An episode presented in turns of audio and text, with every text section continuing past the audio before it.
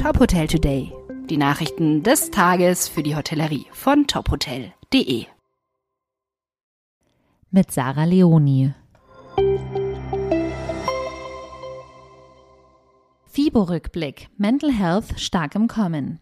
Wir waren für euch vor Ort und durften uns mit zahlreichen Branchenkennern, Expertinnen und Experten am Hotellerietag austauschen. Innovationen und Trends rund um die Gesundheit von morgen standen in diesem Jahr im Fokus der weltweit größten Messe für Fitness, Wellness und Gesundheit in Köln. Vier Tage lang wurde Köln wieder zum Hotspot für die Fitness- und Gesundheitsbranche. Mehr als 106.000 Besucher kamen zur diesjährigen FIBO an den Rhein. Unter dem Motto For a Strong and Healthy Society zeigten 867 Aussteller ihre Neuheiten. Ergänzt wurde das viertägige Programm von Fachvorträgen und Mitmachangeboten. Wie Branchenexperten beobachten, beginnt die präventive Auseinandersetzung mit der eigenen Gesundheit etwas Selbstverständliches zu werden. Ein gesundes Leben brauche mehr als körperliche Fitness. Die FIBO bedient damit garantiert einen Zukunftstrend, an dem wir dranbleiben sollten. Die DSR Hotel Holding steigt in den italienischen Markt ein.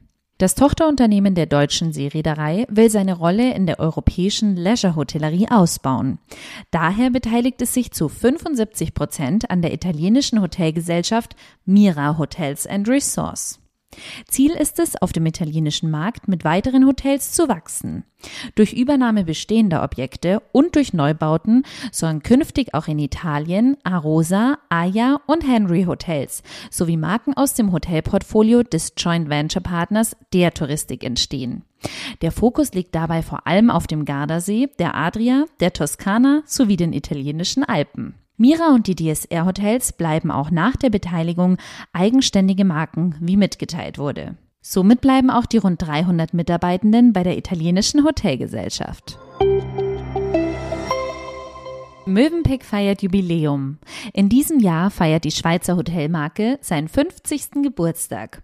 Gegründet wurde das Unternehmen von Noeli Prager mit den ersten beiden Hotels in Flughafennähe in Zürich und Regensdorf. Drei Jahre nach der ersten Eröffnung in der Schweiz folgte das erste internationale Hotel in Kairo. In den 90ern expandierte die Marke in den Nahen Osten und 2018 schloss sie sich mit dem französischen Hospitality-Unternehmen Accor zusammen. Zu den aktuell 119 Hotels in aller Welt sollen bis 2025 50 neue Hotels hinzukommen.